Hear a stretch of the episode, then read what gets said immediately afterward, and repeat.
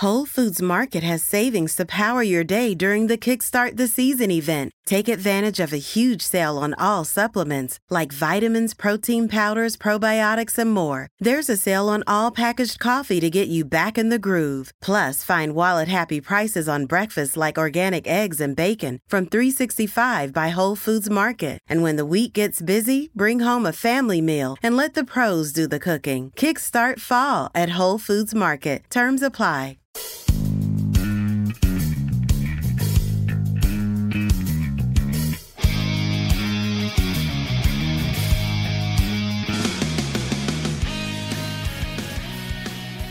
Pessoal! Bem-vindos a mais um episódio de Um Crimes. Eu sou a Bruna, comigo hoje está a Jéssica. Oi, Jéssica. Oi, pessoal, como que vocês estão? Como vocês estão é, pós-Copa? Porque pra mim acabou, né? Acabou. merda. Acabou. Dizer, eu não sei se... Não, vai lançar antes de Não. acabar. É, Mas- acaba domingo. Eu tô torcendo pros nossos irmãos, porque se foda Amiga. europeu, é isso. Amiga, se foda europeu, Mas, aqui é o amiga, orgulho latino-americano. Não, amiga, mas argentino, argentino nem se acha, você acha latino. Amiga, Você brasileiro também não se acha, porra. Depende, onde Não, não, você mora. Onde você mora, Não, minha filha? Ah, brasileiro de Deus, não se acha Bruna. latino, não. Bruna, Não, pelo não, não, amor não. de Deus, Bruna. Vou torcer de pela. Argentina, Não, pau no cu Bruna, dos pelo franceses. Gente, não, francês é não, insuportável. errado, errado, não, erradíssimo. Temos aqui. Acabou não, o podcast. pro francês. Sabe por que o francês não vai ser insuportável? Porque eu não o convivo. Não, Não, convivo. amiga, Agora, não. argentino, argentino, argentino no carnaval é a praga mais ridícula que já Amiga, existe. eu Quem já morei foi- cinco anos em Balneário Camburu e mesmo assim eu vou torcer para a Argentina. Não, amiga, não. foda-se, foda-se. Eu tenho amigos a amizade. Acabei com Acabou, esse podcast. acabou o podcast. Gente, deixando de lado isso aí, torçam Ah, pra quem vocês inclusive, al- Ah. algo que eu já falei pra Bruna, acho que a gente perdeu a Copa do Mundo. É, é, é- como é mesmo? É falta de estudo de classe dos jogadores. Exatamente. Porque o pobre tem poucas alegrias. A única alegria do pobre é 4, 4 anos, fala pro chefe. Partiu Jogo do Brasil. jogo do Brasil sem expectativa de retorno. É, é aquele 15 minutos que o chefe fala, pode ir, você vai numa alegria, como se não houvesse amanhã. Agora, pra que perder? Entendeu? Eu com- Este ano eu estou com três, quatro camisetas do Brasil. Quatro camisetas do Brasil. Eu comprei um vestidinho do Brasil. Eu comprei uma camiseta branca do Brasil. E num grande impulso de uma camiseta de uma regatinha de 12 reais, eu comprei uma regatinha do Brasil. Meu pai me deu uma camisa do Brasil. O que, que eu vou fazer com isso, gente? Pelo amor de Deus. Sabe? Tem que guardar, amiga. Daqui quatro anos a gente volta. Pelo amor de Deus, gente. Ai, sabe? Gente, é, tirando aí essas, essa- essas tristezas, vamos pra outra tristeza que aconteceu essa semana. Eu vou explicar pra vocês por que, que a gente se embananou com os episódios essa semana. É... eu tô rindo agora, mas eu quis morrer. Que a Fabi disse que eu estava doente, gente. Na verdade, eu na sexta-feira fui levar minhas gatas no veterinário pra fazer exame de sangue, porque né, a gente vai sair do país, tem que fazer o certificado delas. E aí, é aqui pertinho da minha casa, gente. É tipo dois quarteirões da minha casa. Fui levando ela na caixinha, no colo, né? Fui levando no- na mãozinha. Gente, final de semana, o meu corpo só falou: você não tem mais 20 anos e esse é agora o seu castigo por ter carregado peso. E o que que aconteceu? Eu tive uma contratura muscular na bunda. Parabéns. que busanfa, né, minha amiga? Mano, que ódio, o que, que adianta ter bunda grande, né? Só pra dar problema. Gente, a minha bunda falou assim: hum, você fez muito esforço, toma aí uns nódulos que agora vão pressionar o seu ciático e você vai ter vontade de morrer. E foi isso que aconteceu. Na segunda-feira eu consegui marcar uma massagista que fez ali a massagem. Massagem na bunda. Massagem na bunda. Gente, eu queria morrer. Não é massagem gostosa, não. Não é massagem boa que você sai relaxado. Aquele É vídeo daquele massagem. cara que faz aquelas massagens sensual, sabe? Não, não, pelo amor de. Deus. Não, gente. É uma massagem que a mulher, ela quase arrancou a minha alma pela bunda. E aí, na terça, de segunda pra terça, eu passei a madrugada chorando de dor. foi, eu tô rindo agora porque foi horrível, mas eu tô rindo porque passou. E aí, eu fui pro hospital e tive que tomar remédio na veia de tanta dor que eu estava. E é isso que aconteceu. Hoje já estou melhor. Hoje é quinta-feira. Amanhã eu vou fazer um pilates para relaxar os meus músculos e já garanti que não, vai, não vou mais levantar tanto peso na minha vida. E é isso, gente. Cuidem bem do seu bumbum, porque ele pode te dar muito trabalho. Gente, sério, a pior dor que eu senti na minha vida, não, não desejo para ninguém. Pelo amor de Deus, gente, sério. Que ódio. e aí foi isso que aconteceu. Então, na semana que vem, a gente vai ter o último episódio normal que a gente falou para vocês, né? O último episódio deste ano, grande e mais um mini. Vai sair na quarta, o grande, e o mini na sexta, normalmente. E aí a gente volta em janeiro, depois, dia 9, com a programação normal. Comam banana, não force o bumbum e façam exercício. e é isso, gente. Vou me expor aqui porque foda-se, né? É, três anos fazendo esse podcast e vocês sabem de tudo que eu passei já nessa vida. É, o Exposed, né? exposed. E é, para complementar, aí eu fiz um episódio gigantesco, porque eu estava puta da cara. Eu achei, não achei que ia ficar tão grande, mas tá aí pra alegria de vocês. Vou ficar duas semanas sem episódio para compensar um episódio gigante. Então, sem mais delongas, bora lá pro episódio de hoje. Bora lá!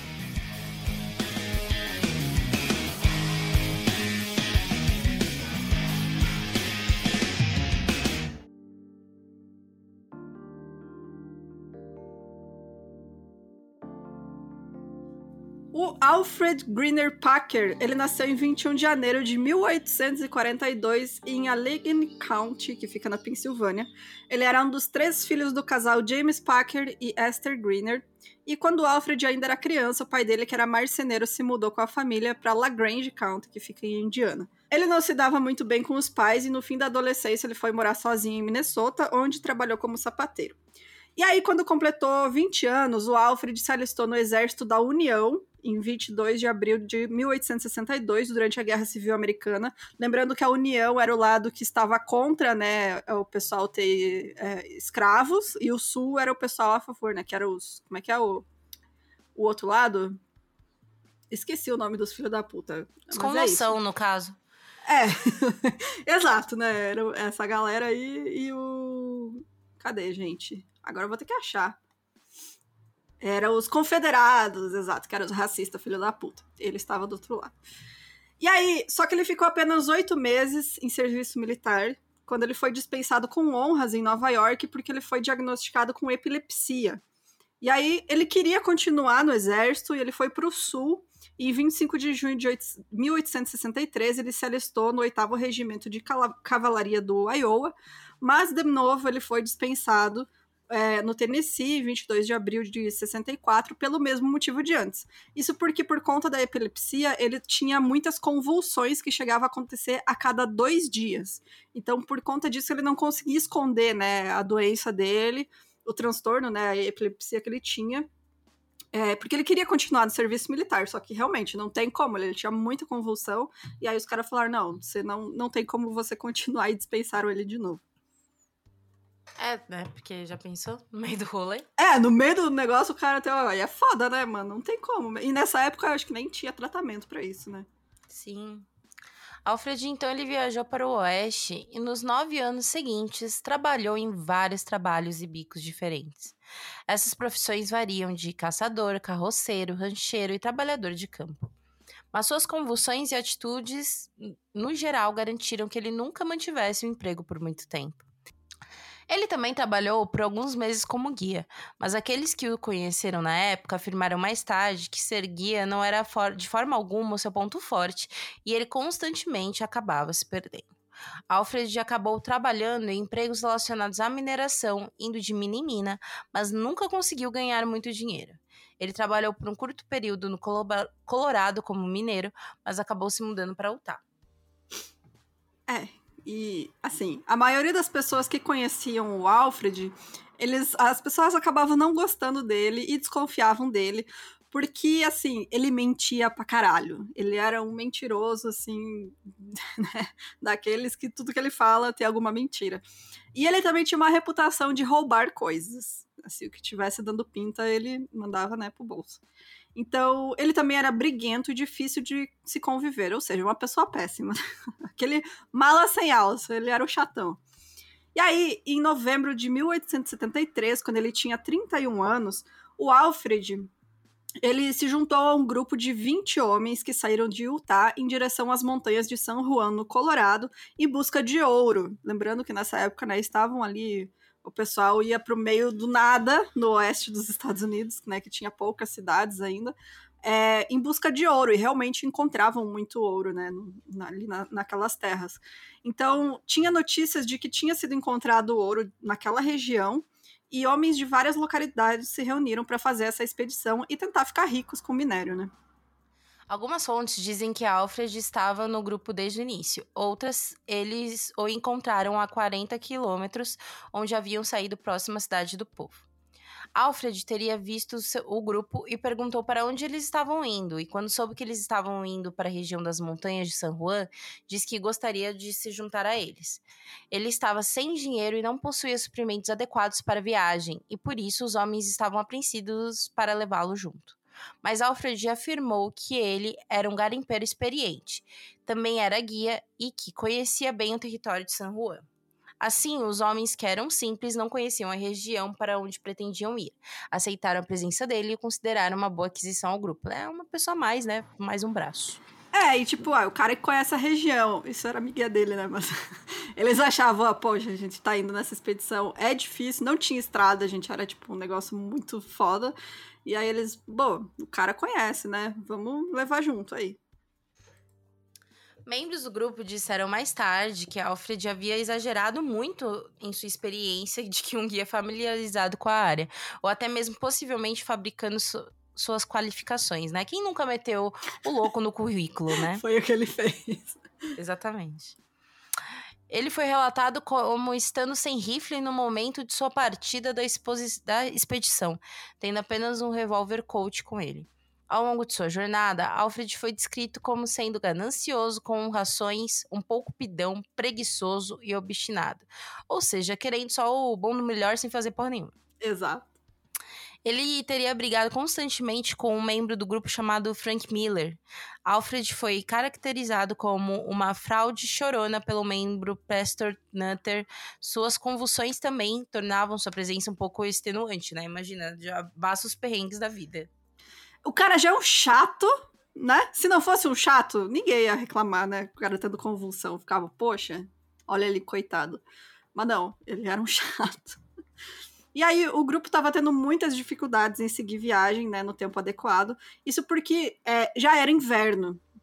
Tava chegando o inverno, na verdade, né? Então, isso estava se tornando um grande obstáculo para eles, porque as carroças e os cavalos atolavam, junto com o fato de que a trilha que eles seguiram, que era a trilha Mormon, estava é, ficando coberta de neve e praticamente indistinguível. Lembrando que os Mormons que fizeram essa trilha, né, porque eles foram expulsos de um estado e foram para Utah e fundaram Salt Lake City, etc. E aí, até hoje existia essa trilha que eles usaram para ir até lá, que é usada, né, pelas. É, hoje em dia é considerada uma trilha nacional, enfim. E aí era a trilha que tinha que o pessoal usava, né? Não era uma estrada, assim, era um negócio bem é, perrengue mesmo, né? Passar por atoleiro, por pedra, por um monte de coisa. E aí, eles, por ter muita neve, eles às vezes perdiam essa trilha, né? Então eles confiaram quase exclusivamente em uma bússola para não se perder. E também a inexperiência do Alfred estava começando a se mostrar e o grupo acabou se perdendo, porque né, o guia deles tem ideia de nada do que ele está fazendo. é tipo eu no meio da floresta. E, no, e novamente, né? Quando você vai lá, mete louco no currículo e aí fala. Não, eu sei muito de Excel. Se, se, tem uma pessoa que manja de Excel, sou é. eu. Aí, no dia seguinte, como colar uma fórmula em outros... Fórmulas do Excel, né? É, como fazer. É tipo isso, né? Mas ele tá no meio do mato e nem tem ideia de onde é, tá. É, e é meio que dá um problema de arriscar a vida dos outros, né, gente? Pelo amor de Deus. Sim. Então, o que aconteceu é que as provisões foram acabando rapidamente e os homens foram obrigados a sobreviver por um período considerável de tempo com a alimentação que era para os cavalos. E em 21 de janeiro de 1874, é, na verdade eu pulei aqui, deixa eu voltar. E eles estavam chegando ao ponto de que os próprios cavalos iam ser os próximos a serem comidos, porque eles estavam numa situação já assim, é, não tinha mais para onde ir, né? E aí, em 21 de janeiro de 1874, o grupo chegou ao acampamento do chefe Ourei da tribo indígena Ute, que é conhecido esse cara como o amigo do homem branco, porque ele realmente recebia todas as pessoas e ajudava quem passava por lá.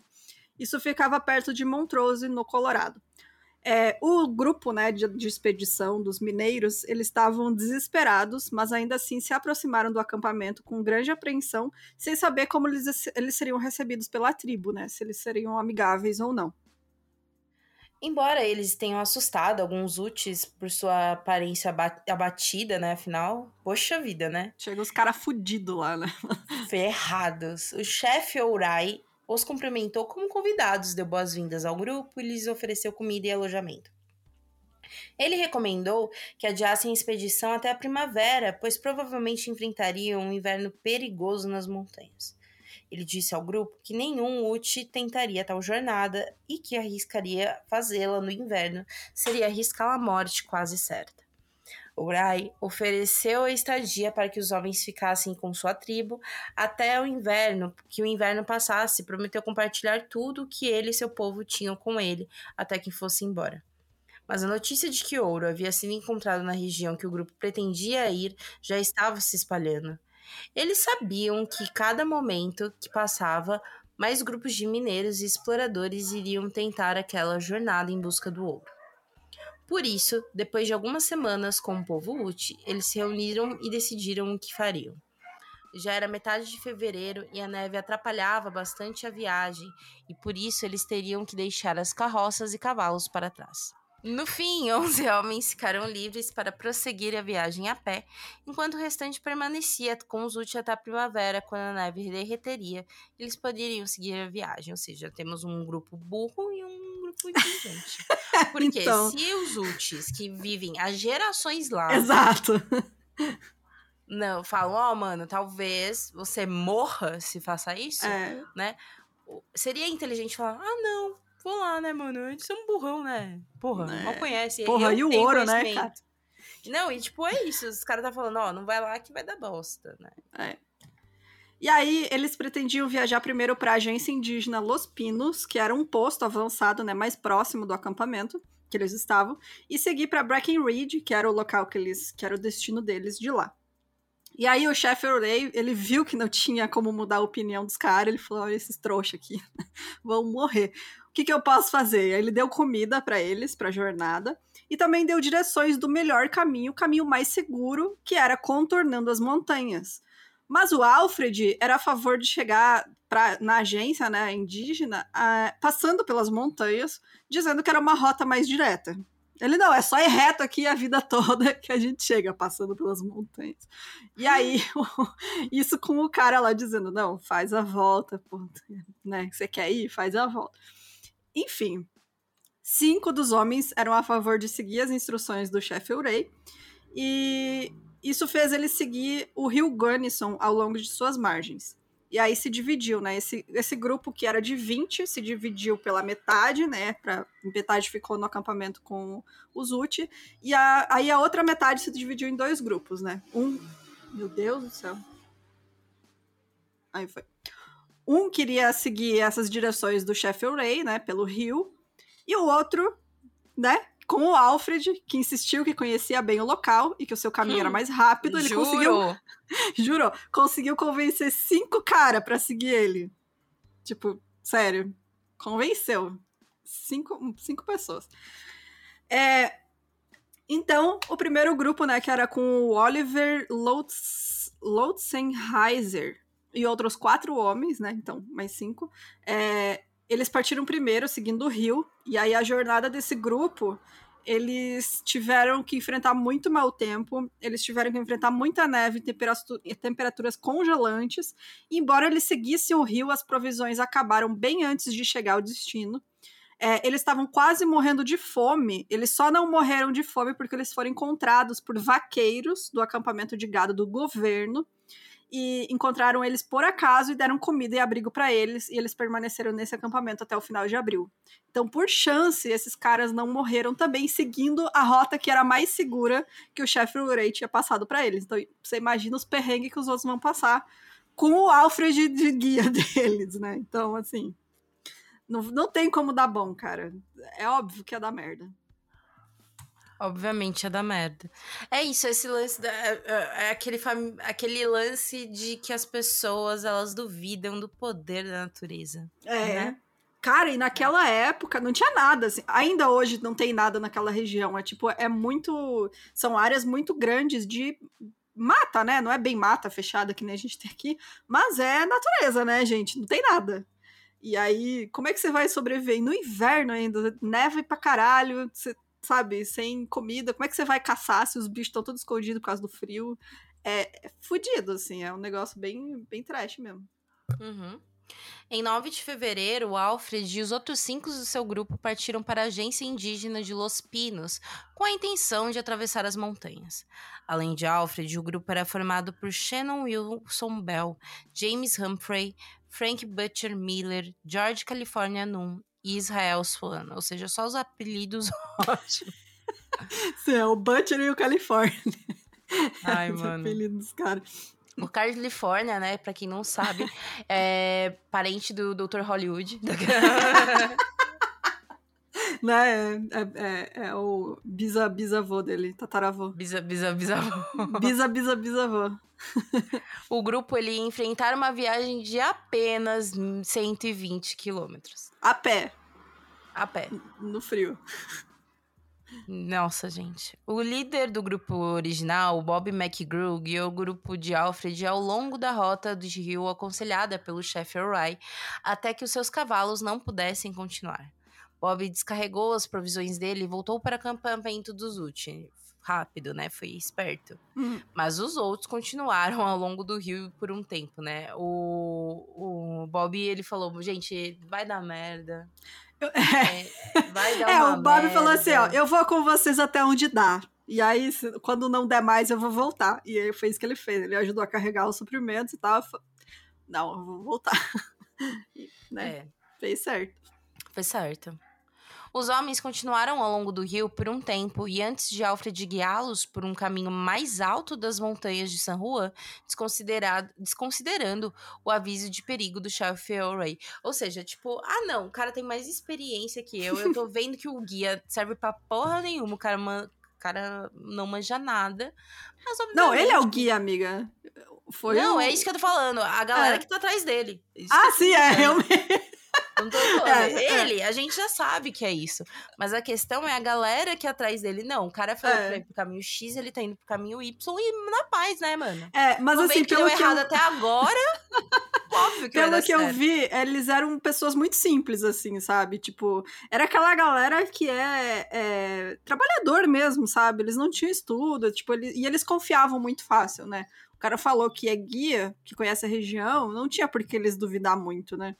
Tipo, ah, é uma pessoa desagradável, é, mas vamos confiar no cara, sabe? Isso que é o mais triste, assim, que eram os coitados, sabe? Que só estavam querendo melhorar a vida de merda que eles tinham. Sim. E aí, essa decisão foi tomada quando os homens mal tinham comida suficiente para cobrir os supostos 14 dias que eles iam levar, né, para percorrer a rota mais segura. Então, pela rota segura, eles levariam 14 dias né? E eles mal tinham suprimento para isso. Então, eles não tinham aquelas raquetes que você bota embaixo do pé, né, para andar na neve. Eu achei que ia ser raquete de pernilongo. Eu falei, mas é. na época não raquete tinha, né? elétrica.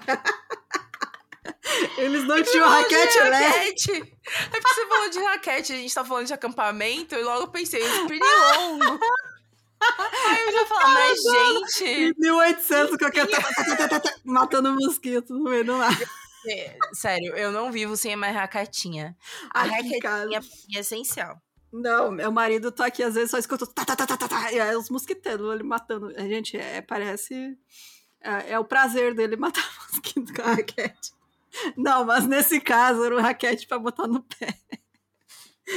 É, pra andar na neve, né? E eles também não tinham é, fósforo, tinha assim o um mínimo de fósforo e nenhuma pederneira, né, que é aquele, aquela pedra que você usa para girar faísca. Eles não tinham roupas pesadas para frio. E assim, sabe, eles não tinham porra nenhuma, só tinham convicção, né? Eles foram para as montanhas com dois rifles, uma pistola, duas facas, uma machadinha e pouca munição.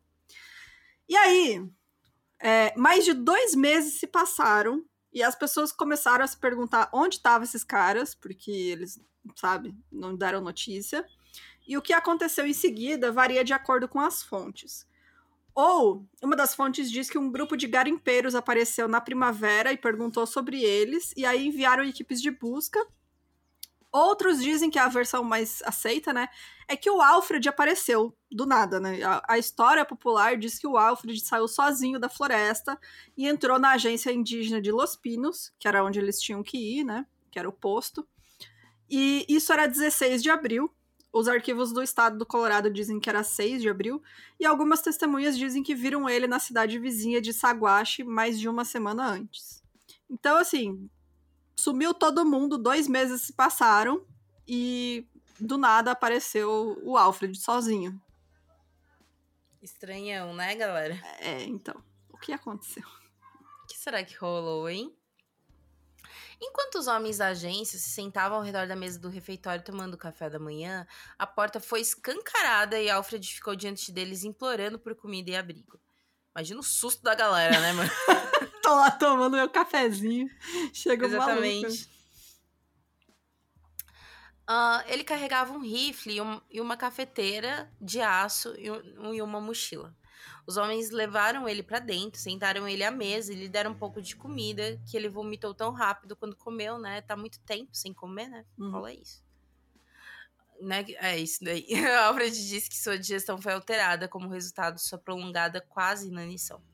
Outras fontes dizem que quando ele chegou não pediu comida e sim apenas por uísque. Também eu faria.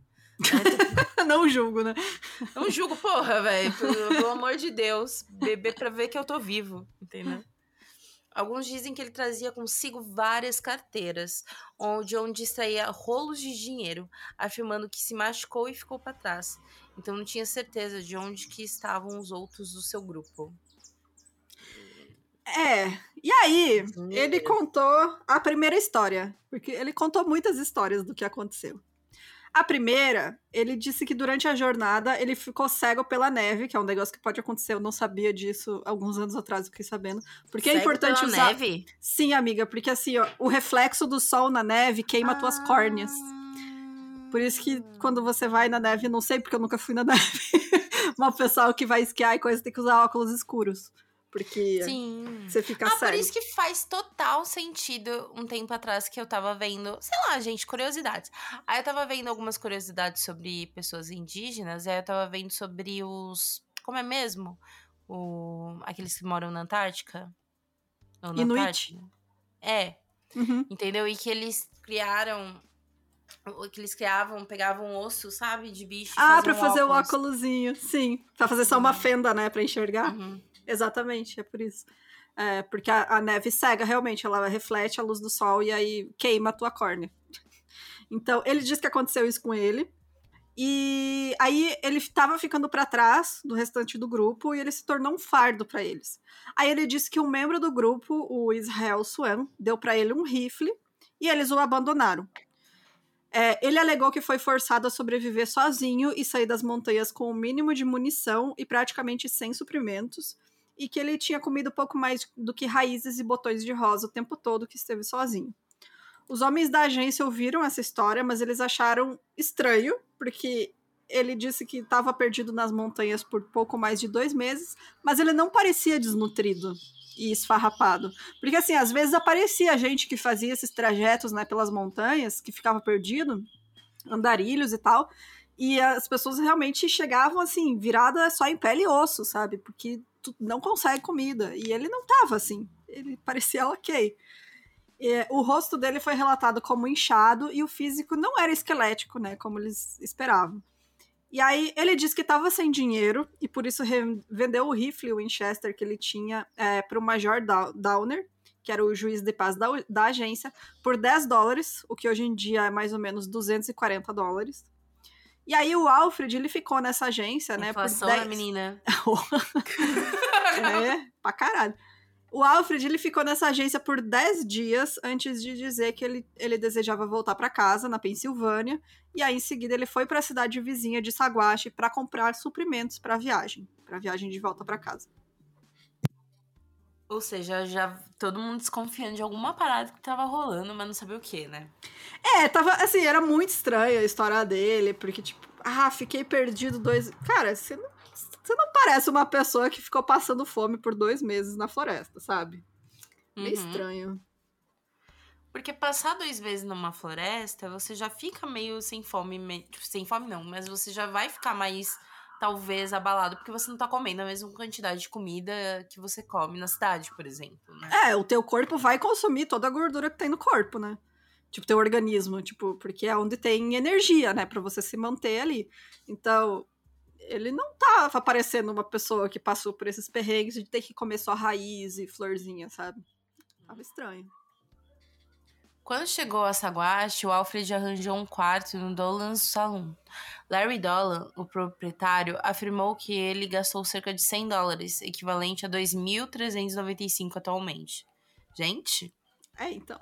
Ele chegou lá, assim, jogando dinheiro pra cima, né? ostentando, sabe? Ostentação. É. Aí eu ia citar uma música, nada a ver, mas que, tipo, bem. Sabe que nem aquele I See Me Rolling The Rating, sabe? É meio isso, assim. Ele, Ele, chegou lá. assim na cidade. Foi.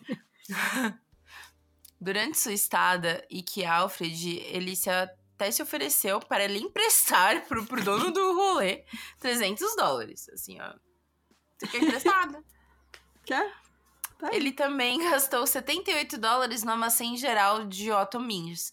Bom, né, que a gente tá tão fudido que mesmo sem conversão, isso aí já pagaria várias contas, Nossa, demais. entendeu? Também foi alegado que ele tinha várias carteiras diferentes em sua posse. O Alfred ele bebeu muito e depois de ficar embriagado, contou histórias conflitantes sobre sua jornada e como se separou do grupo. Isso gerou fofocas entre os habitantes da cidade, dada sua história inconsistente. Dinheiro aparentemente interminável e o fato de que o grupo ainda estava desaparecido nas montanhas. Preston Nutter, um membro do grupo original que permane- permaneceu no acampamento do Zut, chegou a Saguache, nessa época com dois outros membros originais do grupo. Ele encontrou Alfred no Nolan Saloon, né? Quando ele perguntou sobre o restante do grupo que tinha acompanhado, o Alfred já contou uma história diferente do que ele disse nos policiais na agência. Ou seja, né, já tá elaborando desculpa. Vai mudando. Para Preston e os outros dois homens, Alfred disse que durante a viagem seus pés congelaram e por isso ele parou para acender uma fogueira e se aquecer. Ele disse que Israel lhe deixou um rifle e o grupo continuou em sua busca de comida e o abandonaram sem voltar mais. Ou seja, É, já mudou a história, né? E aham. aí ele disse que também, de novo, né, que ele sobreviveu à base de brotos de rosa e alguns esquilos que ele conseguiu pegar, até conseguir retornar ao posto da agência. O Preston, ele achou essa história muito estranha. É, de novo, porque o Alfred não parecia alguém que passou por dificuldades em encontrar comida por tanto tempo. Não parecia uma, não parecia uma pessoa desnutrida. E ele também achava improvável que o grupo de mineradores abandonasse o seu guia, que supostamente deveria conhecer a região. Que ele falou, poxa, os caras confiaram nele pra ir com ele como guia. Exatamente, né? Porque eles seriam também as únicas pessoas, né? Eles É. seriam a única pessoa que poderia tirar eles dali, né? Exato, tipo, por que, que eles iam deixar ele pra trás? E além disso, assim, ele, ele desconfiava que dificilmente o Israel desse o rifle pro Alfred, porque aí o grupo de quatro pessoas ficaria apenas com um rifle. E ele também percebeu que o Alfred carregava uma faca de esfolar que pertencia ao Frank Miller. E aí, quando perguntado como conseguiu a faca, o Alfred disse que o Frank fincou ela numa árvore e deixou pra trás. E assim, o Preston também ele conhecia esses homens. Ele dizia, cara, eles nunca fariam isso, sabe? Eu, são pessoas honestas, assim. Eram realmente gente muito simples e muito honesta. Eles não deixariam uma pessoa pra morrer sozinha no meio do nada, sabe? Então ele já ficou muito desconfiado, ele, já não gostava muito do, do Alfred, né? E aí ele putz, esse cara tá, tá contando Tá lorota. metendo louco, né? Tá metendo louco. Como o Preston já não tinha uma boa opinião sobre Alfred devido ao seu comportamento no começo da expedição, quando ainda eram 20 pessoas, ele desconfiou que tivesse acontecido alguma coisa errada e, a, e Alfred estava escondendo, né? Vários indícios, né, que estava Uhum. acontecendo bizarrice. Eles começaram a discutir e Preston gritou acusações contra o Alfred, dizendo que ele era mal-humorado, obstinado e briguento. Gente, que é obstinado nesse sentido? É teimoso. ah, tá. Teimoso, teimoso. Entendi. Ah, ele era um ladrãozinho disposto a levar coisas que não lhe pertenciam, qualquer fossem qualquer valor ou não. Ou seja, né, com a com a leve compulsão, né? Porque É. os dois homens foram separados e Alfred continuou com seus planos de seguir a viagem. Enquanto isso, na agência indígena de Los Pinos, dois homens do grupo, de cinco que haviam feito a rota do rio Gunnison antes de serem resgatados por vaqueiros do governo, finalmente chegaram ao seu destino. Alguns dias depois, juntaram-se a eles doi- três homens restantes, incluindo Oliver. De Loutshire. Lotzenheiser, acho que é o nome dele. Obrigada, amiga. Os homens foram apresentados ao chefe da agência, o general Charles Adam, que o cumprimentou e comunicou que havia recebido outro membro de seu grupo de nome Alfred Packer, que falava em deserção por parte de seus companheiros. Todos cinco homens imediatamente desacreditaram que Alfred havia dito ao general e sua equipe, afirmando que os homens que eles conheciam nunca abandonariam um homem para morrer. Que é isso, né? Você tá num grupo, você não vai deixar o humano ir lá na frente, enfim, né? É, e assim, até esse grupo, eles se separaram, mas nenhum deles ficou sozinho. Primeiro foi dois, depois três, né? Então, tipo, tu vê que os caras realmente eles não iam deixar ninguém pra trás, assim. Aí o Oliver, ele disse pro general que o Alfred não era uma pessoa confiável, mais um, né, que já não gostava dele antes. E que ele tinha certeza que alguma coisa ruim tinha acontecido nas montanhas. Ele E aí um cara junta- que não transmitia muita confiança da galera, não, né? a galera não gostava dele. E aí, juntamente com os outros do seu grupo, eles convenceram o general a enviar um de seus guardas até Saguache para trazer o Alfred para ser questionado formalmente, mas dando a desculpa de que eles iam fazer um grupo de buscas, né, pelos homens perdidos. Então eles chegaram bem na hora porque o Alfred estava terminando de arrumar as coisas para voltar para casa. E aí ele foi convencido a acompanhar o oficial de volta para a agência e servir de guia para as buscas antes deles saírem, o Preston, que era aquele outro cara que estava no grupo original que ficou com o Zuti, ele chamou o oficial que foi lá, foi lá né, pegar o Alfred e falou assim: ó, é, eu suspeito desse cara e ele tá cheio do dinheiro aqui na cidade. Como é que ele chegou cheio do dinheiro? Não faz sentido. Ele saiu da. Ele começou a expedição pobre, fudido, sem um tostão. Uhum. Sabe? Chegou aqui gastando, comprou até cavalo. Não, fora, gente, vários documentos. Quem leva um monte de documentos? Eu, ah, não. É. Os, caras, os caras falaram, leva meu documentos também. Tipo, É, um monte de carteira diferente. Por que você guarda o dinheiro em várias carteiras diferentes? Ah, você gosta de. É muito organizado, né? Prefere nota Cada de dois, nota, nota de é. cinco. Cada nota em uma. Então, ao voltarem para a agência, esse oficial repassou para o general nessas informações que o Preston disse. É que o Alfred gastou várias centenas de dólares, gente, era muito dinheiro naquela época, muito dinheiro.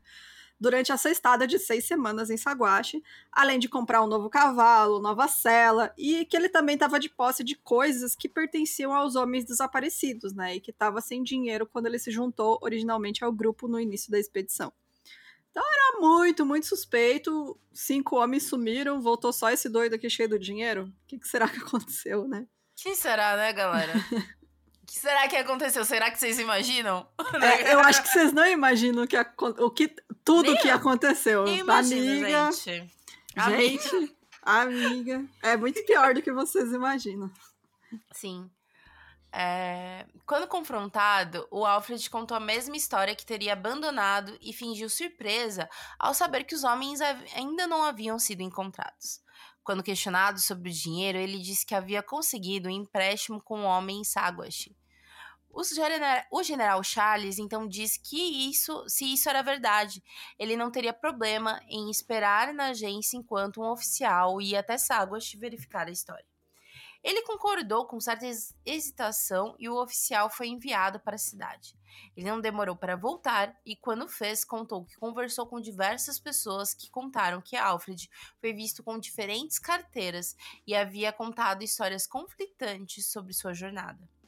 Ele já havia chego na cidade com bastante dinheiro e ninguém lhe havia emprestado nem um centavo, né? O que é? Ou seja, o cara pobre do nada, achando meio a, árvore que faz dinheiro. É a árvore de dinheiro, né? Porra, no meio da montanha tem uma árvore que dá dinheiro.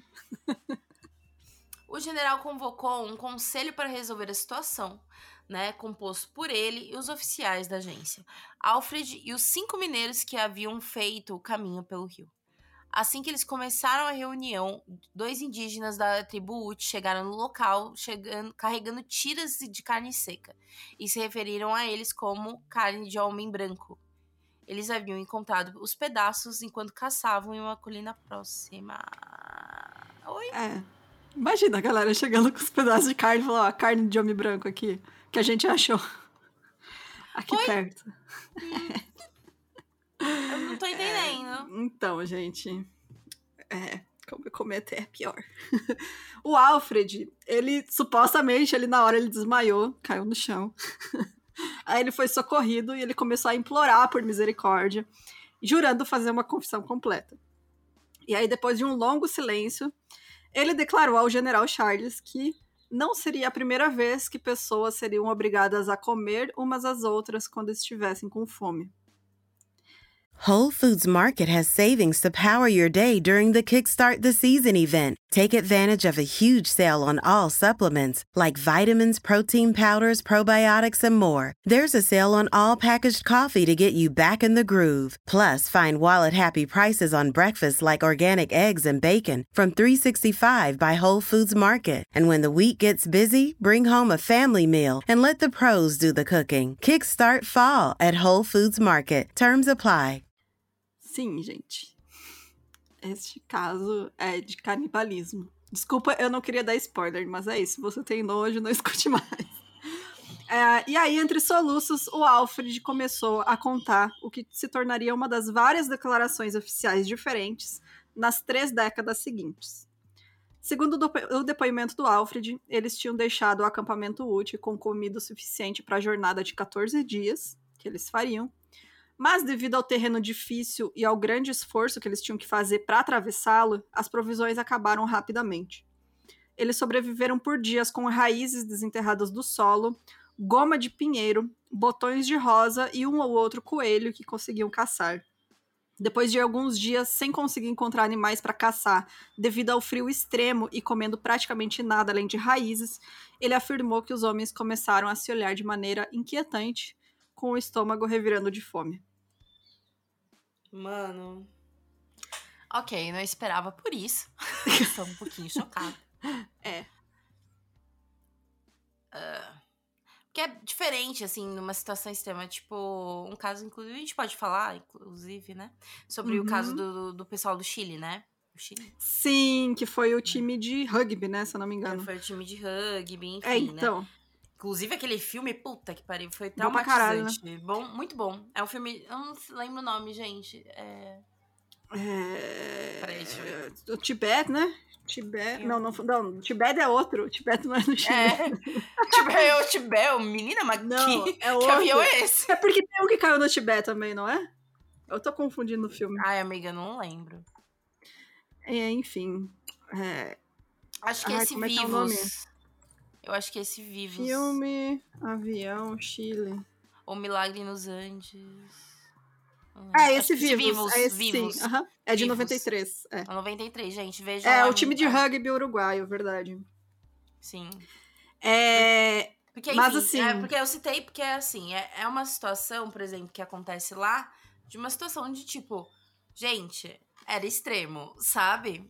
E é... eles não, não, não foram atrás de ninguém, sabe? Era o Sim, que tinha foi ali. quem morreu no acidente.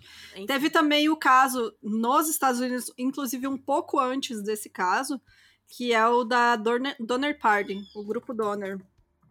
Que essa, gente, essa história é surreal. Eu ainda quero fazer um episódio sobre eles.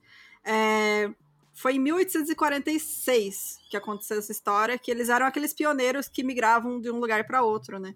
Uhum. E aí um cara vendeu um, um mapa errado para eles. Tipo, o cara fez um mapa sem ir na região, sabe?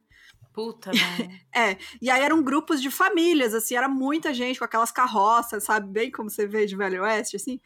E aí, gente, eles passaram pelo deserto de Salt Lake, que é o grande deserto de Salt Lake, que é um deserto gigantesco. Eles passaram por mon montanhas com neves e realmente foi assim horrível. Metade ficou presa lá no meio da montanha com neve, a outra metade continuou e aí realmente eles tiveram que também é, apelar para o canibalismo. É Uhum. uma história horripilante, mas da- dizendo aqui não dá pra confiar muito na palavra do Alfred, né? A gente sabe disso. Então, não não dá pra assim, né?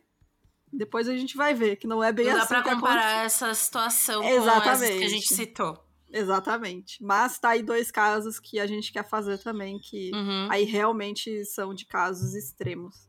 Uhum. É, alguns dias depois, ele deixou o acampamento para catar lenha e voltou para encontrar os quatro homens ao redor do corpo de Israel Suan, que havia sido atingido na cabeça por uma machadinha e morto instantaneamente. Os quatro começaram a desmembrar Israel, com Alfred aceitando a situação e se juntando a eles. Ele alegou que vários milhares de dólares foram encontrados com Israel e dividido entre os homens.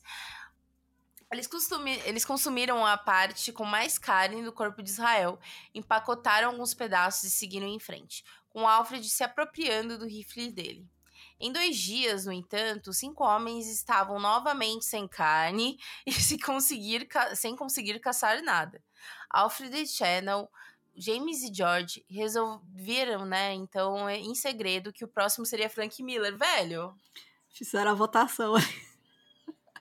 que sacanagem, né, mano? E, e sério, assim, que novamente, caso extremo, a gente pega os caras do Chile lá, eles estavam no meio da neve, realmente Uhum. não tinha, não tinha vida, não tinha planta, não tinha porra nenhuma. Ali, eu não sei. Amiga, assim, mas não tem nada, não. É tipo aquelas florestas de pinho. Ah, inverno. sei, sei, sei, sei. Não é que nem a floresta que a gente tem aqui tropical, que cheia de frutinha. Eu logo coisa. imaginando o Pantanal. O Pantanal, é. Cheio de banana, né? Não. Tem uns pés de manga. Tem uns pés de jaca no meio do caminho. Não, cara, não Ai, tem nada. Prefiro o Brasil, gente, sinceramente. É, só se perder na Amazônia lá. E daí você come uma fruta venenosa e morre também, né? É foda. Ah, lá você é comido por uma onça, né? É, É. diferente. É. Ele foi escolhido por ser baixo e forte e por isso ter mais carne. O cara era troncudinho. Ou seja, vai no trocudinho. Vai no troncudinho. O Frank ele foi morto com um golpe de machado na cabeça enquanto se abaixava para pegar lenha, depois desmembrando e consumido. É, e aí ele disse que pegou a faca do Frank, porque tinha gostado da faca. E o dinheiro que ele tinha pego da parte da distribuição do dinheiro de Israel, né? Foi de novo dividido entre eles. Esse dinheiro foi passando, a pessoa vai morrendo, vão repassando o dinheiro. E aí Não, esse e é- gru- Vai acontecendo essa situação e o pessoal de boa, não é como se ele poderia ser o próximo, literalmente, né? É, então, tava cada um por si ali já, né? E É. aí, é, o grupo resolveu ir até Los Pinos, né? Tipo, eles não vão a rota direta, vão tentar, né? é, achar aí o, o caminho de volta até Los Pinos. Mas já era o auge do inverno, a neve fazia com que eles conseguissem andar poucos quilômetros por dia, e o James Humphrey foi o próximo a ser sacrificado, seguido não muito tempo depois pelo George Nunn. E aí sobrou apenas o Alfred e o Shannon. Gente, O mas Alfred. nesse passo, você. Sei lá, eu já tinha desistido de- de- desse grupo. Eu falei, ah, galera, partiu. Foi ótimo. Nossa, que alegria. Culinária nova. Mas É. assim, partiu, sabe? Você ia continuar com os caras? Mano. É, mano, é foda, né? Mas aí você nem tá pensando direito, né? Você tá nessa tua situação aí, com fome há meses, sei lá, semanas, você nem pensa, nem consegue raciocinar. Enfim, aí o, o Alfred contou que eles tinham jurado do não comer um ao outro, porque aí só sobrou dois, né? Tipo, porra, vamos fazer um cessar-fogo aí, a gente não vai se comer, por favor. Tipo, você me dá uma planej- perna, eu te dou um braço. É. Eles planejavam sobreviver ao caminho com um pouco de caça que eles iam tentar pegar. E aí eles combinaram as histórias, iam dizer, né, quando eles conseguissem chegar em algum lugar, uma civilização aí, que os outros morreram devido à neve e que eles juraram nunca falar sobre o canibalismo que aconteceu. Aí fizeram um pacto. É, também é um assunto complexo, né? É, mas assim, como eu comentei, já tinha acontecido o, o caso do Donner, Donner Party e as pessoas mesmo meio que não condenavam canibalismo nesses casos extremos, né? Por isso até eu acho que o Alfred contou essa história aí, porque é, hum. sabe, ele já meio que sabia assim que se é em caso extremo de sobrevivência e tal, as pessoas tendem a perdoar, né? Afinal, você está numa situação ali que não dá nem para imaginar. Então, né? É, é, é. O que aconteceu realmente não foi bem assim. Depois de caminhar por alguns dias, comendo pouco mais que além de um coelho e algumas raízes, os dois estavam exaustos e montaram um acampamento próximo a um grande lago que era margeado de um lado por um grande bosque. Alfred disse que alguns dias depois disso, Shannon levantou de seu cobertor e gritou que não aguentava mais. Ele disse a Alfred que um deles iria morrer por comida. Ele agarrou seu rifle e correu para Alfred com ele pronto para bater em seu crânio. Alfred desviou o golpe e atingiu Shannon na cabeça com uma machadinha. Alfred alegou que, nesse ponto, o único medo que lhe restava era de morrer de fome. Então ele desmembrou Shannon, comendo o máximo que pôde em preparação para a etapa restante de sua jornada. Guardou uma boa parte de carne para a viagem e pegou o dinheiro de Shannon que carregava.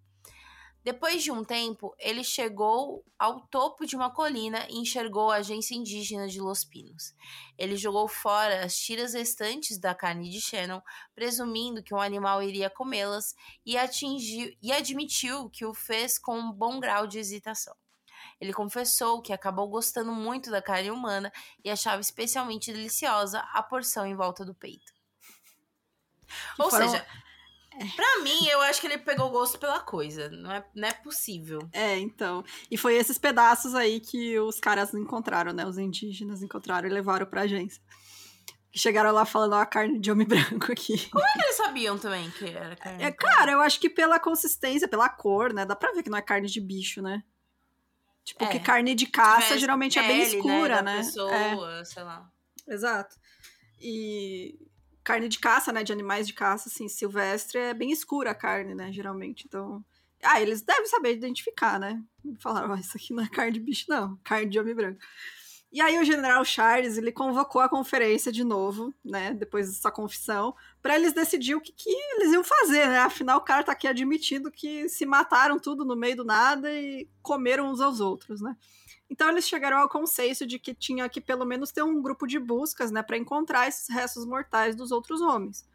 E aí os cinco mineiros, toda vez que eu falo, eu botei mineiro, eu, eu tipo no roteiro eu fico imaginando os caras falando uai, né? os cinco mineiros declararam que eles não acreditavam na história do Alfred. Eles falaram, não, esse cara tá falando lorota. A gente não compra essa história. Ele tá metendo esse louco mesmo. Tá né? metendo o louco de novo, né? Porque ele já meteu uma vez. Aí eles perguntaram pros... Peraí, tá passando o carro. É, eles perguntaram para os Uti, né, que estavam por ali, se eles conheciam a área próxima ao lago que foi descrita pelo Alfred, e os caras deram essa, a direção para eles, para esse grupo de busca. Eles falaram assim: é, é, tal direção, vocês vão tanto tempo e tal, vocês vão encontrar.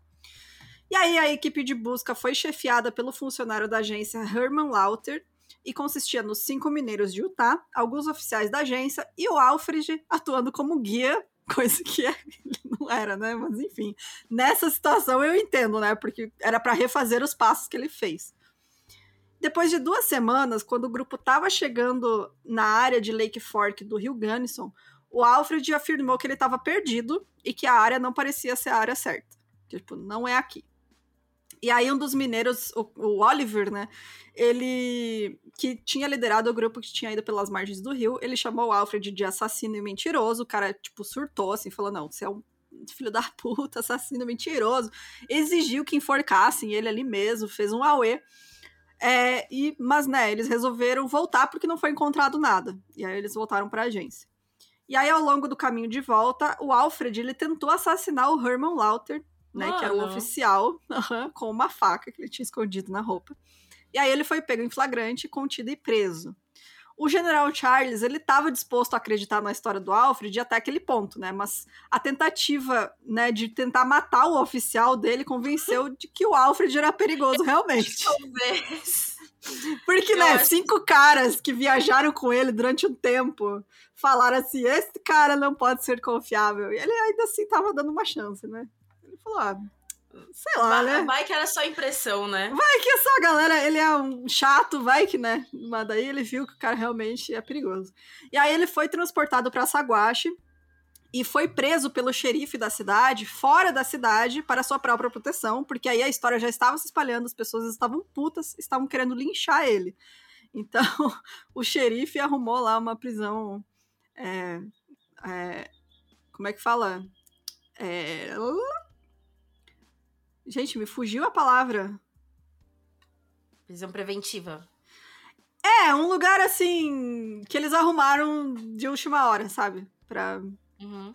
Uma pra ser preso. É, mas não era cadeia, porque a cadeia ele tinha a chance de ser linchado, né? então eles arrumaram outro lugar lá pra ele.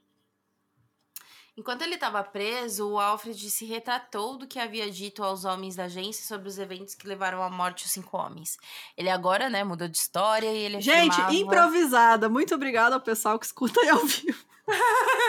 é isso, uma cadeira, uma cadeia improvisada. Isso aí, muito obrigada, gente. Desculpa interromper. Pode voltar. Imagina. Eu não sei qual parte aqui. Aqui, ó, Ai. que ele mudou de história, né? Então, é, ele afirmava agora que os homens haviam enfrentado uma forte nevasca ao longo de seu caminho pelas montanhas. A neve era tão pesada e persistente que eles ficaram perdidos e não conseguiam refazer seus passos de volta ao ponto de partida. As provisões já eram mínimas quando eles começaram a jornada e acabaram rapidamente. Ele, as provisões é tipo comida, tá, gente? É, eles ficaram sem fósforos e foram forçados a carregar brasas quentes em uma cafeteira de aço para ter meio de acender as fogueiras. Os dias passaram sem nenhum sinal de caça e as tentativas de pescar no gelo se mostravam inúteis. Depois de assar e comer seus sapatos e tentar sobreviver com a vegetação escassa e comestível que pudessem encontrar, os homens, afirmou Alfred, fizeram um pacto no segundo qual se um morresse, sua carne serviria para salvar os outros da fome. Depois de dias de caminhada, praticamente sem nada para comer, Israel Swan não conseguiu ir mais longe e os outros estavam extremamente cansados. Eles então encontraram uma ravina à sombra de pinheiros próximo a um lago e montaram acampamento. Pouco depois disso, Israel morreu de uma combinação de fome e exposição, de acordo com Alfred. Segundo a outra história, os outros teriam morrido acidentalmente, sobrando apenas Alfred Shannon. Então ele contou a mesma versão de que eles teriam brigado e Alfred matou em legítima defesa. Essa versão, inclusive, é mais plausível que a primeira. Que a, pra É. mim, a primeira eles eles escolhiam escolhiam e matavam, né? Isso daí, ah, foi natural, naturalmente morreu. É, até porque o Israel era mais velho. Ele tinha já uns 60 anos, assim, que pra Uhum. época já é, né? A gente já era idoso. Não É. durava muito. Não, né? não, a expectativa de vida não era muito alta. Então, assim, realmente, essa história faz mais sentido, né? Mas, ainda assim, tem É as mentirinhas. É, mentirinhas.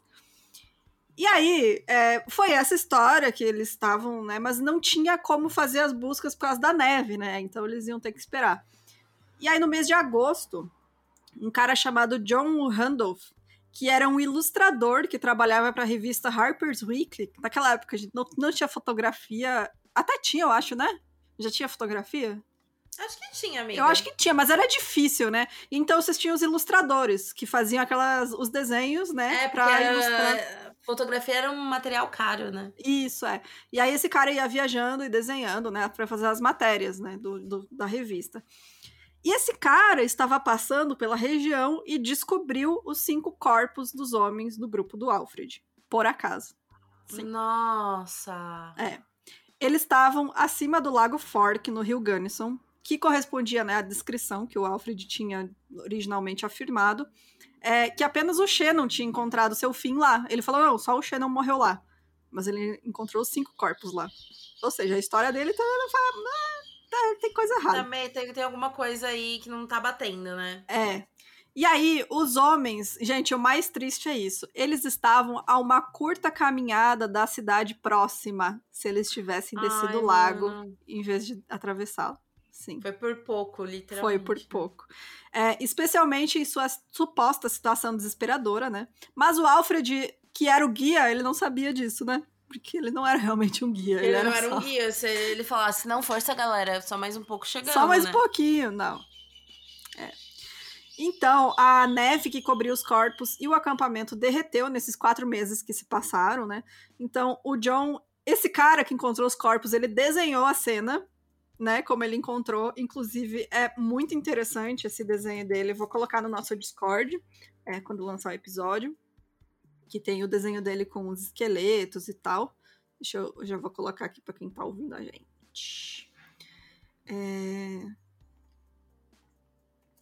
Aqui o, de- o desenho.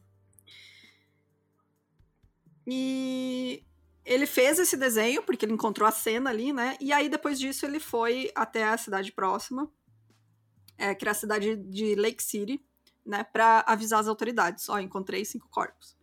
E aí essa história foi coberta, né? Pela Harper's Weekly dois meses depois, na edição de 17 de outubro de 1874, e incluiu essa ilustração que o cara fez no local.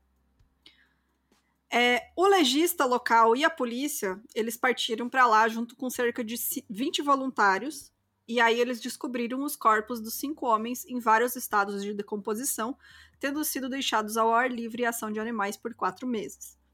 É, eles observaram que parecia que uma violência extrema tinha se abatido sobre os homens. A cabeça do Frank Miller estava totalmente ausente do acampamento, e os cadáveres dele e do Israel foram consideravelmente atacados por necrófagos e eram pouco mais que ossos espalhados. O crânio do Israel tinha um pedaço irregular faltando e presumiu-se que a cabeça do Frank tinha sido carregada por algum animal.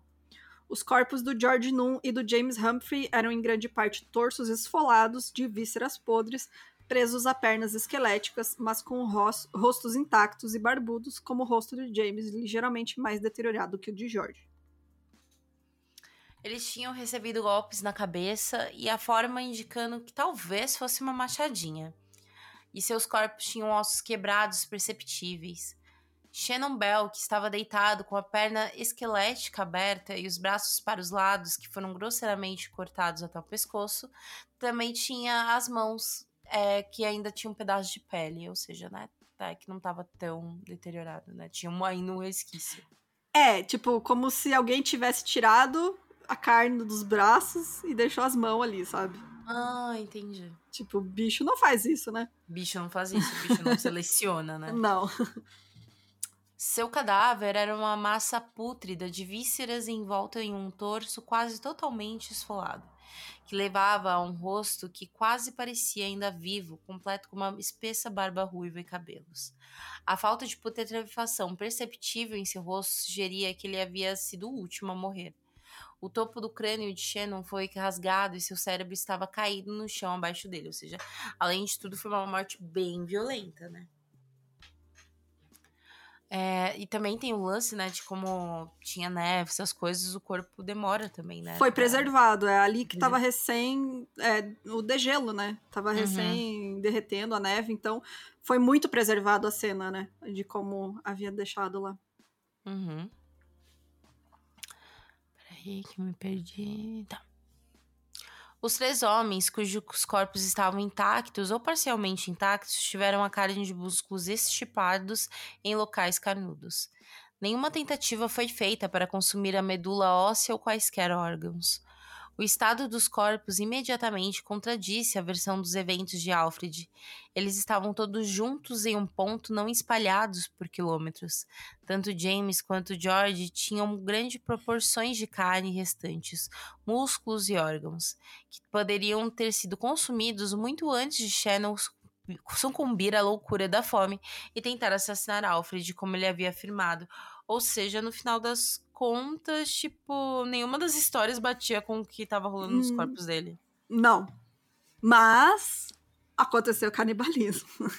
Ah, isso aconteceu. E isso aconteceu mesmo. Só que, né, o que realmente aconteceu, a gente vai ver. É, eles tinham tecidos rasgados amarrados nos pés, né, para substituir os calçados que eles tinham tentado comer. Isso aconteceu na história do Donner Party também, que eu não sabia disso, porque na época eram calçados feitos de couro, né? Então, hum. quando acontecia esses negócios, tipo, a pessoa tá morrendo de fome, ela vai tentar cozinhar o sapato para tentar tirar o pouco de nutriente que tem no couro, né? Faz e tentar sentido. comer. É. É, e aí tinha uma trilha que ia desse local, que estavam os corpos, até um abrigo rudimentar que foi usado pelo Alfred e tinha evidências de que sugeriam que as mortes ocorreram antes que os suprimentos estivessem totalmente esgotados. Que aí já bota por terra também o argumento dele de que estava morrendo de fome. É, que foi, isso foi um caso extremo, né? Exato. Então, a teoria na época era de que o Alfred matou eles antes que os suprimentos acabassem para roubá-los de seus pertences. E até a família do, do Israel depois comenta mais pra frente que ele realmente tinha muito dinheiro com ele. Ele levou muito dinheiro. Ele tinha aquele rifle que valia muito dinheiro. Então, Uhum. tipo, fazia sentido o Alfred ter matado todo mundo pra roubar. E aí ele ficou preso na neve e viveu no abrigo improvisado por meses, caminhando até os companheiros mortos e cortando a carne conforme necessário. É, e aí, eu acho que é isso realmente é o que aconteceu, assim, é o que eu acredito que aconteceu isso, que ele tipo matou a galera e aí ficou preso lá e aí teve que se alimentar do- dos corpos que estavam lá até faz sentido. sair. Eu acho que é a teoria que mais faz sentido mesmo.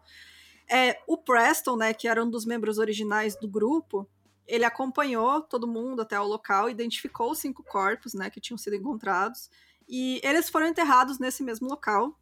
é, e o grupo de busca voltou para confrontar o Alfred. Mas quando eles chegaram na prisão improvisada, ele já tinha fugido. Ah, não, mano, não acredito. Isso porque o que foi usado como prisão era, na verdade, uma cabana na propriedade do xerife de Saguache. Né, como eu comentei, as pessoas já queriam linchar ele. Então, eles. O xerife falou: não, vou deixar ele preso aqui longe da cidade, nessa cabana. Só que, com o passar do tempo, nenhuma evidência de crime além da tentativa do Alfred de assassinar um oficial na primeira busca que tinham, que tinham feito, né? Porque não tinham encontrado corpos ainda. Tava passando meses. E, sabe, vou deixar o cara preso aqui. E aí Não as tinha nem já tavam- prova daquilo, né? No final É, das então, contas. Era eles- história por história, né? Ele tava preso, só que eles foram meio largando assim de mão, sabe? A, a Foi esquecendo. É, foi. Deixa lá o cara, pô, tá lá na cabana. As autoridades de Saguache não estavam felizes em gastar dinheiro mantendo o Alfred sob a vigilância constante. Acabaram afrouxando a segurança assim e ele escapou. A essa altura, a história já se espalhava pelos jornais do país e as pessoas estavam convencidas de que Alfred era culpado de assassinato. Ou ele havia levado cinco homens até o meio do mato para roubá-los, ou ele havia matado por incompetência e por mentir suas qualificações como guia, né? Que dá a entender bem mais essa segunda parte, né? Uhum. Alfred ele foi encontrado apenas nove anos depois, Sim. em 11 de março de 1883, em Cheyenne, Wy- Wyoming. Ele disse que havia fugido por medo de ser linchado pela população revoltada em Saguache. Ele foi levado então até Lake City para ser detido e acusado formalmente. Mais uma vez, sua história havia mudado, ou seja, agora temos a terceira versão. Agora, em vez de alegar que os homens foram gradualmente comidos, é muito. Enfim, à medida que morriam, até que Shannon matou o George o Alfred, e o Alfred o matou em legítima defesa, ele agora afirmava que Shannon havia matado todos e que depois disse a ele para procurar alguma saída das montanhas e encontrar comida. Tipo, não tem sentido. Ma- Matei geral, eu vou deixar É. um cara sair sendo que ele testemunhou tudo que eu fiz. É, não, era tipo, mandou ele procurar comida e quando ele voltou o cara tinha matado todo mundo, sabe? Ah, e aí entendi. ele matou o cara. Só que, tipo. ah, É, é fácil botar a culpa no cara que morreu, né? Porra. Exato. Não tem E, ninguém bom, pra rebater, né? Não. A promotoria argumentava que a única razão lógica para o Alfred ter tentado uma jornada tão perigosa pelas montanhas com comida e suprimentos mínimos era com o único propósito de levar os homens ao meio do nada para matar eles e roubá-los, porque ele realmente viu que alguns deles tinham dinheiro. É, pelo menos o Israel tinha dinheiro, os outros não tinham nada. E aí o julgamento começou em 6 de abril de 1883, com o Alfred alegando inocência. E após sete dias de depoimentos e exames, ele foi considerado culpado do assassinato premeditado do Israel e foi condenado à morte por enforcamento, marcado para o dia 19 de maio daquele ano. Mas o Alfred, ele tem um cuzão gigante. e ele foi poupado da pena de morte porque os advogados descobriram que os estatutos do, de assassinato de 1874 tinham sido revogados e substituídos por uma cláusula de poupança que poupou ele de ser julgado por assassinato por um, uma tecnicidade, assim, né? Tipo, ah, não, mudou a lei e não é um Estado ainda quando ele é, fez os crimes, sabe? Então, passou nove anos, né? Então ele não pode ser condenado por isso. que ainda Mano, não era um. É. é. Em outubro de 1885, a sentença foi revertida pela Suprema Corte do Colorado.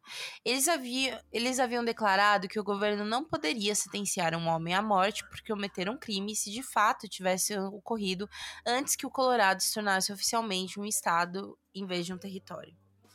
Um segundo julgamento aconteceu com Alfred novamente se declarando inocente. Em 8 de junho de 1886, Alfred foi condenado por cinco acusações de homicídio culposo e sentenciado a 40 anos de prisão. Oito anos para cada acusação, bem como a sentença máxima permitida por acusação na época, né? Na época, essa foi a sentença de prisão mais longa de, na história dos Estados Unidos, ou seja, trouxe um marco ainda, né? É. E assim, nesse segundo julgamento, achei interessante que eles levaram de testemunha até caçadores da região porque eles falaram assim: ah, ele disse que ele, eles tiveram que se matar e comer por necessidade, mas assim, apesar de ter sido um inverno rigoroso, é, não, a gente conseguiu caçar no inverno, sabe? Tinha bicho suficiente para você caçar é, naquela região. Não é como se eles fossem uns caras que nunca entraram em nenhum mato, sabe? Pô, naquela tivesse... época, né? Daí, tipo, eram os caras do campo ali, os mineiros, pô, os caras, né, faca na bota. Tipo, eles iam conseguir caçar. E aí teve esse depoimento dos caçadores falando: não, é, não faz sentido essa história dele, porque a gente conseguiu caçar. Tinham animais lá que poderiam ser caçados, sabe? Pra você não morrer de fome. É, mas enfim, né? Ele foi condenado. Ele tentou apelar da condenação por cinco vezes, mas todas as apelações foram negadas. Mas, como eu falei que ele tem um cuzão, ele tem um grande cuzão aí, porque ele conseguiu a liberdade condicional em 19 de junho de 1899, depois de cumprir 18 anos de prisão. Ele foi solto depois que uma repórter chamada Polly Pry, ela ficou sabendo da história e aí ela se interessou porque era uma história super sensacionalista, né? Tipo, cara, olha Sim, essa né? história, que loucura, né? E aí a Polly, ela ela começou a fazer matérias sobre esse caso e ela buscou tanto, ela conversou com ele e tal, descobriu que ele foi do exército, e aí ela usou esse tempo dele no exército para descrever ele como um homem comum que foi pego em uma situação inimaginável, né? Que ele era uma vítima das circunstâncias, que precisou fazer o que ele fez para sobreviver. E ah, assim. Tá. É, ela conseguiu mudar a opinião popular, né? Contou a história de um ângulo Mano, diferente, não né? acredito. né? É. e aí as suas histórias sobre o Alfred levaram a uma mudança de opinião da população em geral e as pessoas realmente começaram a pressionar, né? É, foram feitas várias petições e pedidos para o governador do Colorado na época, o Charles Thomas, até que ele finalmente cedeu e o último ato oficial dele antes de deixar o cargo foi conceder liberdade condicional ao Alfred, mas não perdão, né? Então ele ainda estava condenado, mas ele recebeu a liberdade. E aí, isso, isso tudo sobre o acordo de que ele não teria, tentaria lucrar com a sua história. Mano. É surreal, né, cara? Essa, toda, toda essa história é surreal, gente. Sério. Esse caso é bizarro. Após sua liberdade condicional, o Alfred foi trabalhar como guarda no The Denver Post e mais tarde como ajudante de um rancho. Seu emprego no The Denver Post surgiu muito e, muitos acreditaram como resultado direto de Polly e seus empregadores garantindo sua libertação. Alfred tinha um respeito enorme por, por Polly e se referia a ela como sua libertadora. Alfred morreu em 23 de abril de 1907, aos 65 anos, em Dare Creek, condado de Jefferson, Colorado. A causa de sua morte foi citada como demência, embora sua causa clínica de morte havia sido descrita como um resultado de derrame. Hoje há rumores que Alfred se tornou vegetariano antes de sua morte, e foi relatado por ele por aqueles que o conheciam, na verdade, como um homem rico em histórias e querido pelas crianças. Eu tô rindo porque, velho, é surreal, né? É.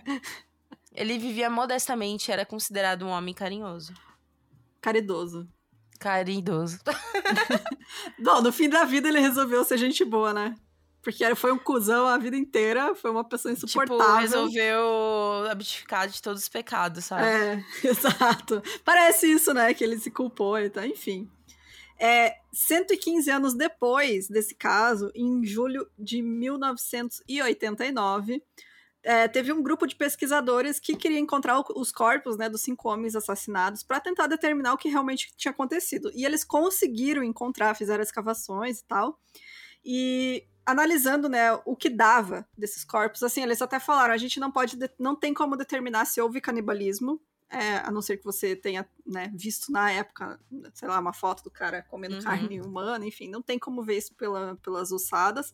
Mas eles conseguiram descobrir que a teoria mais aceita era realmente de que o Alfred assassinou seus companheiros de viagem, muito provavelmente por ganância, e teve que consumir seus restos por necessidade ao ficar preso na neve.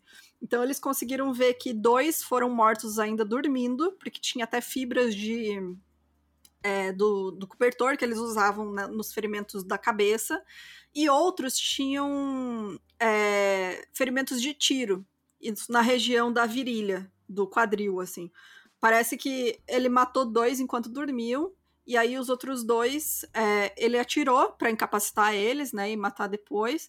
E o que tinha mais é, sinais, né, de luta era realmente o Shannon, que foi o último a morrer. Então parece que realmente a teoria mais aceita até hoje é a de que ele matou os caras para roubar eles. E aí foi obrigado a consumir a carne deles depois de ficar preso na neve e até conseguir é, sair daquele local. Gente, que bizarro. Gente, esse caso eu fiz porque tem um filme que eu amo, que é um filme muito bom, que é de 99, que o nome em português é horrível, mas é Mortos de Fome. Mano, não acredito que fizeram isso. O nome do filme é Ravenous. Assim, ele não é 100% a história do Alfred, mas ele é inspirado na história do Alfred, então fica aí o aviso, né, do que tem no filme. Tem canibalismo. Mas é um filme muito bom, os atores estão muito bons e vale muito a pena assistir, sério, é, é bem bacana. Aquela, né? É bem bacana um filme de canibalismo. Enfim. Gente, vocês escutam esse podcast, né? Vocês têm, vocês têm só não, só não escuta comendo, né, galera? é, então. Ou não, sei mas... lá, né? Mas... Fica aí a indicação de filme para ver na ceia de Natal. é, assistam Ravenous, é muito bom. É, e aí tem várias coisas que foram inspiradas por esse caso, né? Tem tipo música, enfim. Mas é, tá aí a indicação que eu sei que é boa, que é o filme de 99. Que é um pouquinho baseado no caso, mas não é 100%. É e é isso, mas não é tudo, né? Um pouquinho, é, exato. É, tem algum comentário para finalizar? Ai, não esperava isso. Muitos plot twists, né, gente? Muito plot twist isso daqui. É, e é isso, gente. Se você, então, tiver... Comenta aí no nosso Insta, né, na publicação desse episódio, que a gente lê no próximo o que, que vocês acham, acharam da Sim. história do... Inclusive, comentem lembrando que o próximo é o último. Do Exato. ano, tá, galera? Pelo do ano, de não é do podcast. E bora lá então para os uh, comentários do último episódio. É.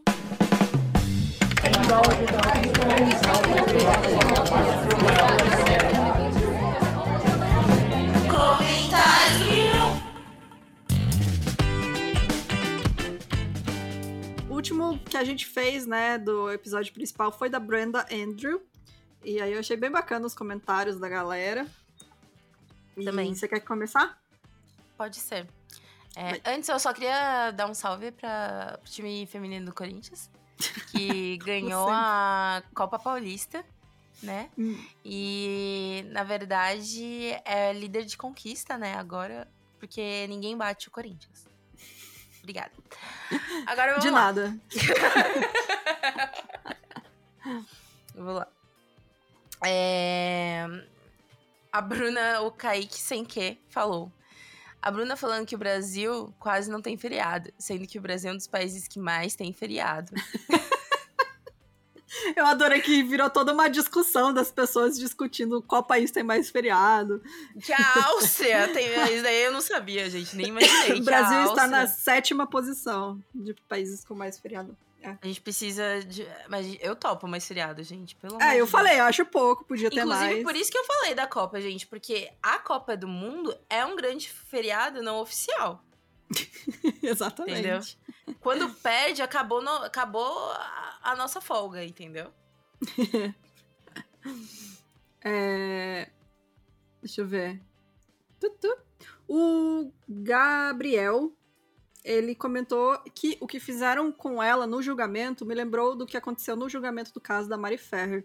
E realmente, né, que a, ali, né, que no caso da Mari, que ela era vítima, né, e foi revitimizada e colocada como se ela fosse, né, estivesse em julgamento, mas é a mesma coisa, né, que tipo a mulher que está sendo julgada por sua vida sexual e não pelo crime que ela sofreu ou cometeu, né? Então é realmente é, é, dá para fazer os paralelos, lembrando que a gente tem o episódio da Mary, Mari Ferrer, que é maravilhoso, porque a gente tem duas convidadas maravilhosas. Perfeitas. Foi a Camila e a Lalesca. Gente, esse episódio, a gente até se sentiu mais inteligente depois de fazer. é bom ter mulher inteligente, né, Nossa, perto da gente. gente. É outra coisa, galera. E aí, é o episódio 108. Então fica aí a indicação para todo mundo ouvir que a gente adora esse EP, porque foi realmente muito, muito foda, assim, ouvir duas especialistas no assunto falando sobre o caso. Foi bem bacana. Uhum. Sim. A Joana, what the fuck is... Esse é o arroba dela. Diz que não há crime mais grave que uma mulher possa cometer que o ser dona de sua sexualidade. É, é bem isso, sabe? Um, provavelmente, se ela fosse, sei lá, uma senhorinha, que nem eu citei a, a Doroteia Puente, né? É. Mas se ela fosse, talvez o julgamento talvez seria o outro, né? Ba Uhum. Vai esse questionamento também. Exatamente. É... É. Deixa eu ver.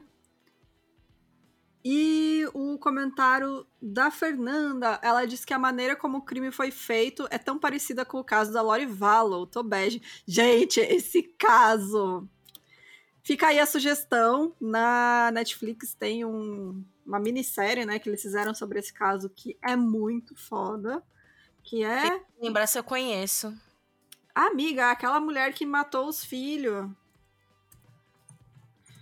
É, Ah, que matou a filha? Foi? A que matou a filha e. os só dois pra- filhos. Ah, não, então é outra. É, como é que é o nome? Os crimes da nossa mãe. Menina, eu não vi ainda, tenho que ver. Mano, é três episódios só, é muito bom. Eu adorei que é uma minissérie, porque não tem enrolação. E, gente, esse caso eu- eu acompanhei quando começou a explodir, acho que foi no passado, né? E assim, cada notícia que saía, eu ficava mais confusa, tentando entender toda a loucura que é nesse caso que acon- tava acontecendo. Então, tipo, foi muito doido eles a- acompanhar a polícia descobrindo todos. os- Quando eles descobriram corpos, enfim. É, recomendo demais. É Os Crimes da Nossa Mãe, o nome da série na Netflix. Fica aí pra vocês assistirem. E realmente tem, né, tem o, o jeito que ela matou é, o marido, né, a Brenda, tem aí semelhanças com o caso da Lori. Uhum. E é isso, né? Eu acho. É isso, gente. Gente, então é isso. Muito obrigada. e Desculpa qualquer coisa. É. a gente fica uns dias sem gravar, a gente fica meio zoada, né? Sim, gente. Eu quero ver longo. quando a gente voltar, mano. Vai ser. ai, Vai ser. ai, Vai ser. É, é bem aquele meme esqueci como trabalha, sabe? É, Esqueci como ler em voz alta, né? esqueci como é em voz alta. Gente, É. por isso que vocês têm que agradecer todos, toda a gravação também a, a pessoa invisível, que é o Mika, É verdade. entendeu? Porque, A pessoa invisível. porque É. se tem gente que já não gosta de eu falando, assim, meio gaga, vocês não sabem o que é sou eu sem edição. Só os É. apoiadores sabem. E é verdade, se você quer ouvir a Jéssica no auge dela, gaguejando, apoia a gente. A galera que já não gosta de mim aí, que não vem pra apoiar Apoia a mesmo. gente, escuta a Jéssica em todo o seu potencial de gaguejadora. Ah, Nossa, a gente dá risada, gente. Não tem. É que hoje, hoje, especialmente, por exemplo, eu tô cansada, eu tô sonolenta. Dias Gente, final do ano, cansada, sabe? A gente não aguenta mais. Precisamos de férias. Socorro, Deus! É.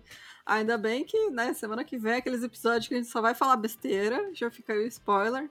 É, então aguardem. que vai ser, acho que, duas horas de nós falando besteira. Vem aí, galera! E, então é isso, gente. Apoiem a gente. É, muito. é, se cuidem aí. Final, eu nem sei o que que eu tô falando já, cara. Fico tamo ótima, tamo tá ótima. É isso, semana que vem a gente volta aí pro último episódio. E beijos. Daí a gente dá as despedidas de fim de ano, então semana que vem. Uhum. É. Beijos então, pessoal. Obrigadão. É, Beijo, meus amor.